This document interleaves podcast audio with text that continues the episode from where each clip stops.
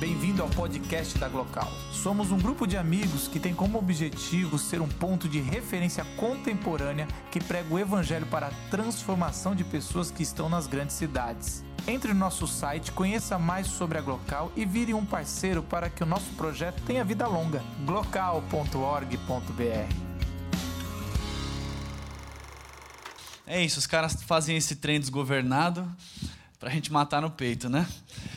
É, a gente tem essa experiência de terça-feira de sempre buscar um diálogo com a nossa espiritualidade, a nossa fé e a arte e o pensamento. E muitas vezes é, é um labor, é um exercício gostoso, eu adoro fazer isso, mas difícil. A gente já recebeu aqui um, um artista plástico, um grafiteiro chamado Fico, que tinha uma obra bem é, abstrata e tentando entender a visão de mundo da, da pintura dele uh, propondo um diálogo com a fé cristã, fritando a cabeça. Deu trabalho. É, normalmente eu tendo a pensar que, que quando a gente não encontra é, uma ponte com a nossa espiritualidade e, e, e, a arte, por exemplo, é porque a gente não entendeu aquilo ainda. Então eu, a gente procura entender melhor, entender melhor, e quando a gente pega o coração daquilo, a raiz daquilo, é, é fácil de traçar pontes com, com o sagrado. Mas essa semana foi fácil demais. olhando para esse tema, olhando para essa música, olhando para a proposta que o Edu ia trazer, que o Lucas trouxe, e olhando para a espiritualidade cristã, é óbvio demais, gente, vocês desculpam. É, não deu trabalho nenhum, assim. É, eu parei para olhar e falei, tá na nossa cara, tá na nossa cara. É, e as músicas continuam a cantar e as músicas continuam a perguntar por satisfação. É, é, o Edu falou do Titãs, né? Poderia falar de algumas letras. Eu, a gente sempre canta no aniversário de São Paulo algumas músicas clássicas do Caetano e sempre canta a do Criolo, né? Que ele fala que não existe amor em, em SP. E o Criolo também fala: os bares estão cheios de almas tão vazias. Me deu um gole de vida. Cara, ele, ele teve uma visão, ele viu uma, um lugar muito cheio de gente tomando, tomando, tomando, e falou: esse pessoal está vazio e parece que está morto e precisava de um gole que desse vida. É, é, é, é, essa pergunta continua a ser feita. E, e, o link óbvio que me vem à mente são vários, na verdade, e eu trouxe para a gente pensar uma, uma história bastante conhecida que está no Evangelho de João, que é uma história em que Jesus está ensinando como mestre, rabi que era, e algumas multidões o acompanhavam para ouvir este ensino é, em determinado momento, eles estavam há bastante tempo ouvindo como, como um mestre que gostava de falar, deve ter falado bastante, e o pessoal começou a ter fome. É, eu não sei como é o ritmo da sua fome. Ah, eu estou sempre com fome, esse é o meu ritmo. Quer um pão de queijo? Aceito. Sorvete também? Vamos lá.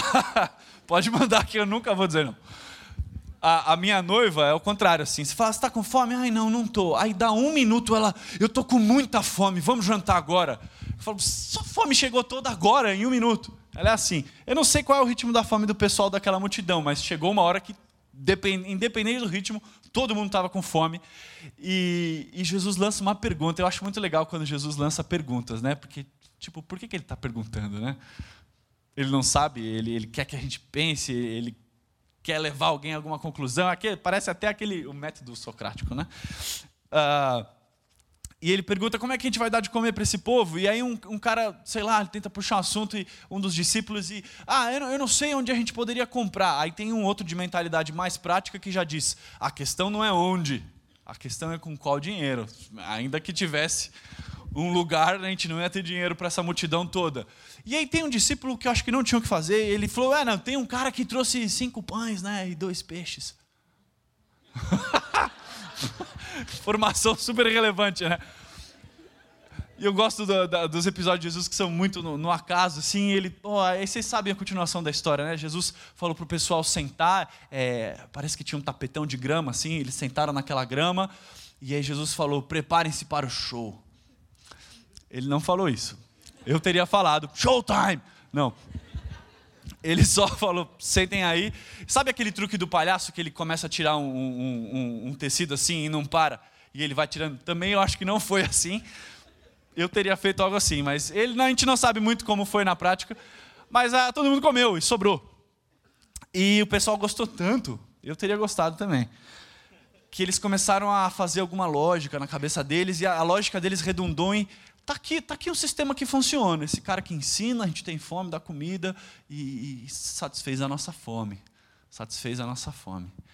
E aí eles começam a falar sobre manter esse sistema e tornar Jesus rei. E essa conversa era tão séria que Jesus foge à noite. Quando os caras dormem, ele entra no barco junto com os outros discípulos e atravessa para o outro lado do lugar onde eles estavam, do outro lado do lago. E esses caras acordam com fome, acham, não sei se eles roubaram barco, não sei se eles tinham barcos, se eles pagaram por barcos, a gente não sabe. Eles pegaram barcos e foram atrás de Jesus. E na hora que eles encontraram Jesus, Jesus fala: vocês querem duas coisas. Vocês querem mais uma refeição e vocês querem mais um arrepio, um frio na espinha, que essa experiência trouxe para vocês. Mas não é isso que vocês precisam. Isso não vai satisfazer vocês. Vai ter que consumir mais. Coisa, não é essa coisa que vai resolver. Rapaz, provisão, comida, experiência. Experiência é que arrepia, que, que, que transforma, epifânias, é, experiências que marcam. Não é isso que vai resolver. A resposta está errada. Isso me lembra é, um pouquinho do Freud. O Freud, no, no, naquele livro dele, O Mal-Estar na Civilização. É isso, né? Psicólogos aí me ajudem. Ele fala sobre é, o princípio do prazer, o princípio da felicidade. E fala que esse princípio do prazer é, é regido por uma economia libidinal, ou seja, é, a felicidade estaria, grosso modo, tá? Psicólogos que me perdoem pela heresia de resumir assim de forma tão simplista. Mas a felicidade estaria em maximizar nossas experiências de prazer e diminuir as nossas experiências de sofrimento. E, isso tem a ver com a nossa libido. Então, gente, como a gente é, cuida da nossa libido, a nossa economia libidinal, é, vai determinar muito a nossa felicidade. Então, a gente tem que cuidar dela para ter o máximo de prazer possível e o mínimo de sofrimento possível.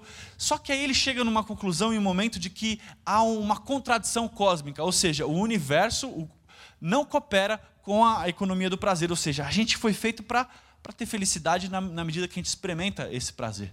Só que o universo não coopera com isso, basicamente. Ele não facilita e, e a gente nunca alcança.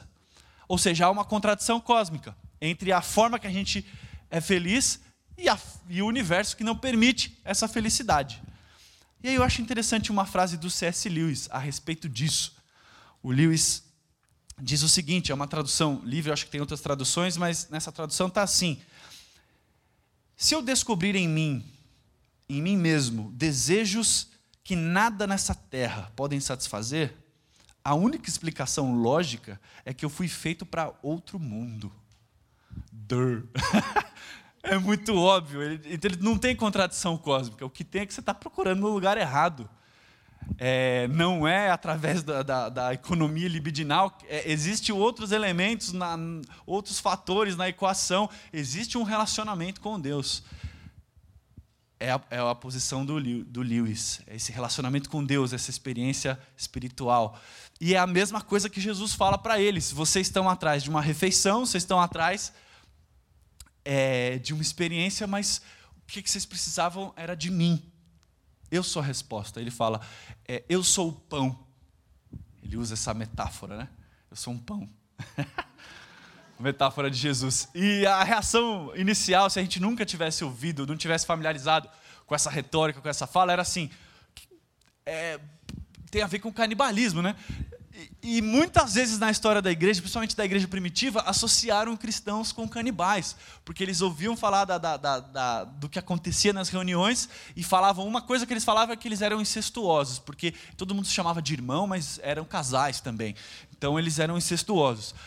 Isso o pessoal olhando de fora. E outra coisa é que eles bebiam sangue que era por conta da, da ceia. E a ceia, que é uma das coisas, independente de qual tradição cristã que está em todas, é o símbolo exatamente disso que Jesus estava falando. Eu sou o pão, ou eu sou a satisfação, ou eu sou a vida. O pão, pão aquilo que é, que é mais necessário. A gente, a gente hoje não tem talvez essa dimensão, porque a gente tem muita comida, né? Por isso que é tão difícil emagrecer, porque a comida está muito próxima e muito fácil. Teve alguém que desabafou aí, é, tá difícil, tá, é, não está fácil. Mas é por isso que tem muita comida. A gente, nosso corpo não foi feito para ter tanta comida disponível, né? É, e, mas eles estão no contexto aqui de Jesus de que a comida não era tão disponível e quando fala de pão é satisfação aquilo que eu preciso para a vida. E todo mundo quer vida, né, gente? É lá no fundo, o que é essa satisfação que a gente quer? É vida. Eu acho que desde a hora que a gente nasce, toma um tapa na bunda e grita, a gente quer vida. É, os publicitários, eu acho que entenderam isso bem, né? Seja o que for que eles estão vendendo, eles estão vendendo vida. É, é, esse iogurte, é esse tênis, é esse pacote de viagens. E as imagens que eles usam, é, galera do marketing aí também, grosso modo, desculpa. As imagens de gente sorrindo, gente corada, de, de vento batendo no cabelo, é vida que esses produtos vão trazer. E a gente sabe que muitas vezes eles estão estão fazendo uma boa tarefa né, de, de valorizar essa marca, de, de, de, de, comunicar melhor aquilo, mas a, gente sabe também que boa parte das vezes é mentira. Né? Não vai trazer isso não, velho. Como o Edu falou. Vida. Jesus diz: está em mim. Eu sou a vida. Eu sou aquilo que vocês precisam para viver.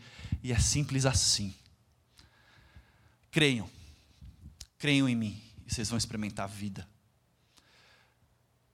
pão e vinho na ceia. Creiam na minha morte em favor de vocês. Creiam na, na minha morte que promove reconciliação entre vocês e o Pai eterno, que está distante. Creiam na vida que vai fluir a partir dessa reconciliação. É disso que vocês precisam para ter satisfação. Mas isso não é simplista demais? Precisa de mais coisa.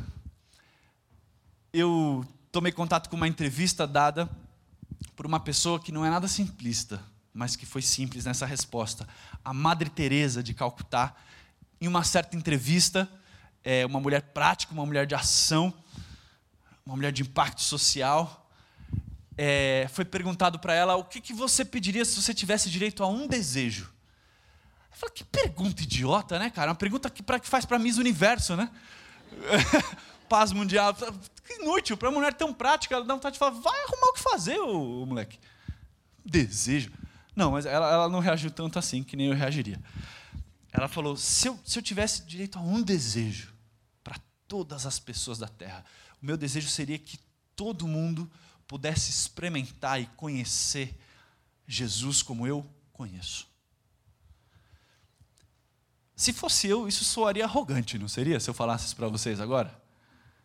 Se fosse qualquer um que subiu aqui, talvez soaria arrogante.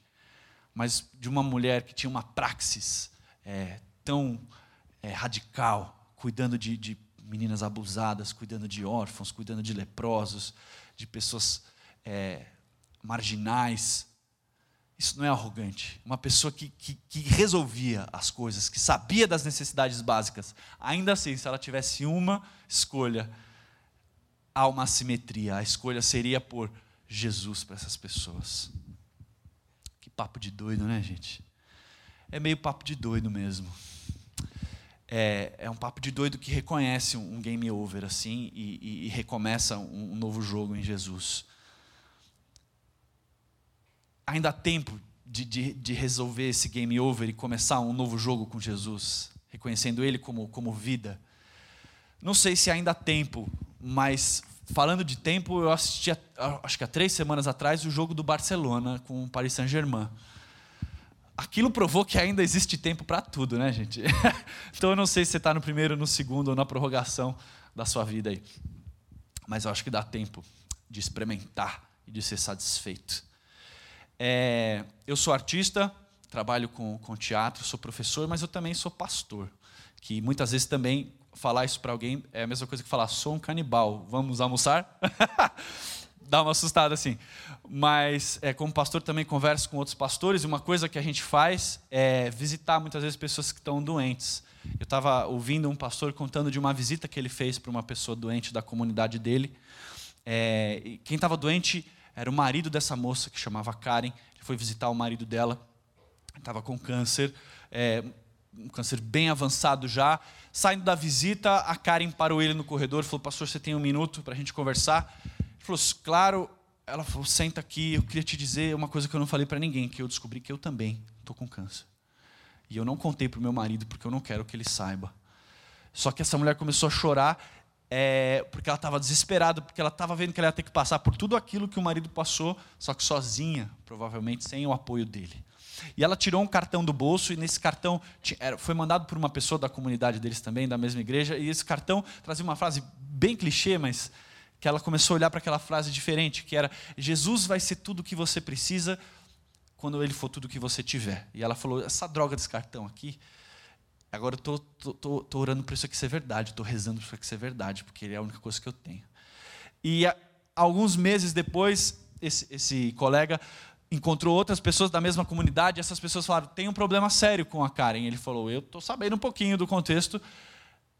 Elas falaram: não, a gente foi fazer uma visita para ela e a gente está muito mais disposta e feliz e, e, com um fôlego renovado para nossa semana depois que a gente foi visitar ela. E para alguém que acabou de perder o marido e para alguém que está com uma doença séria, isso não faz muito sentido. E aí o cara falou: Bom, deixa eu ver com os meus olhos. Tomou o carro, foi fazer uma visita para ela. Antes de descer do carro, esboçou uma, rascunhou uma oração para Deus, algo como: é, me dá alguma coisa para falar para essa mulher, me ajuda a levar um pouquinho de esperança para ela e, levar um aconchego nesse momento que ela está vivendo. E ele entrou para conversar com ela e começou a conversar com ela e sentiu a mesma coisa que aquelas mulheres tinham sentido e perguntou: O que é que está acontecendo com você? Ela falou: Eu descobri que aquela frase clichê, aquele cartão, tem se aplicado à minha vida. Eu, eu, tenho feito essas orações todos os dias, eu tenho feito essa busca espiritual todos os dias, bem centrada em Jesus, para que Ele seja tudo que eu preciso, e eu tenho descoberto uma satisfação, uma alegria, um prazer, uma intensidade espiritual que eu nunca tinha vivido. E ela falou assim: tem vezes que eu tenho medo de abrir o olho e ver Jesus na minha frente. E ele saiu de lá e falou: Eu ouvi aquilo, cara, valeu, levantou minha semana lá em cima, levantou meu mês. É esse tipo de coisa, gente. É esse tipo de coisa óbvia, é esse tipo de vida, é esse tipo de intensidade que a promessa do Evangelho nos diz.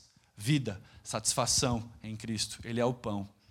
Essa dessa semana foi fácil, mas é, talvez clichê como aquela frase do cartão que a, que a moça recebeu, mas eu espero que de alguma relevância, é, de alguma inspiração para a tua semana é, assim como eu tenho experimentado, assim como a Madre Teresa experimentou e tanta gente caminhando aqui na nossa experiência semanal tem experimentado também.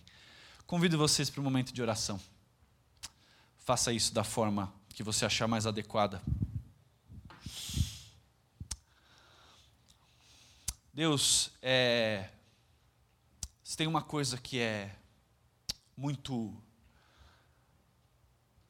clara para nós é a nossa sede, é a nossa fome de vida, é a nossa fome de experiências, é a nossa fome de soluções. Deus conversando com, com o Simval um pouco antes da Glocal, ele, ele comentou de onde vêm esses desejos, quem é esse que deseja dentro de mim? E muitas vezes a gente se pergunta isso, de onde vêm esses desejos e até que ponto eles podem cumprir o que eles prometem. E a gente ouve uma promessa do Senhor, de que o Senhor é o pão, de que o Senhor é a satisfação. E oramos para que mais uma vez experimentemos essa realidade espiritual na simplicidade da nossa rotina, mas no poder que há na tua promessa. Eu oro e, e creio que muitos oram aqui junto, Deus, pedindo que o Senhor nos satisfaça, que o Senhor nos encha de vida e vida plena. Assim tu prometestes. Que o sistema desse mundo vinha mesmo para matar, roubar e destruir, mas que o Senhor via para a vida vinha para a vida plena e vida em abundância. Assim nós cremos e mais uma vez sedentos suplicamos por satisfação. É assim oramos. Amém. Amém.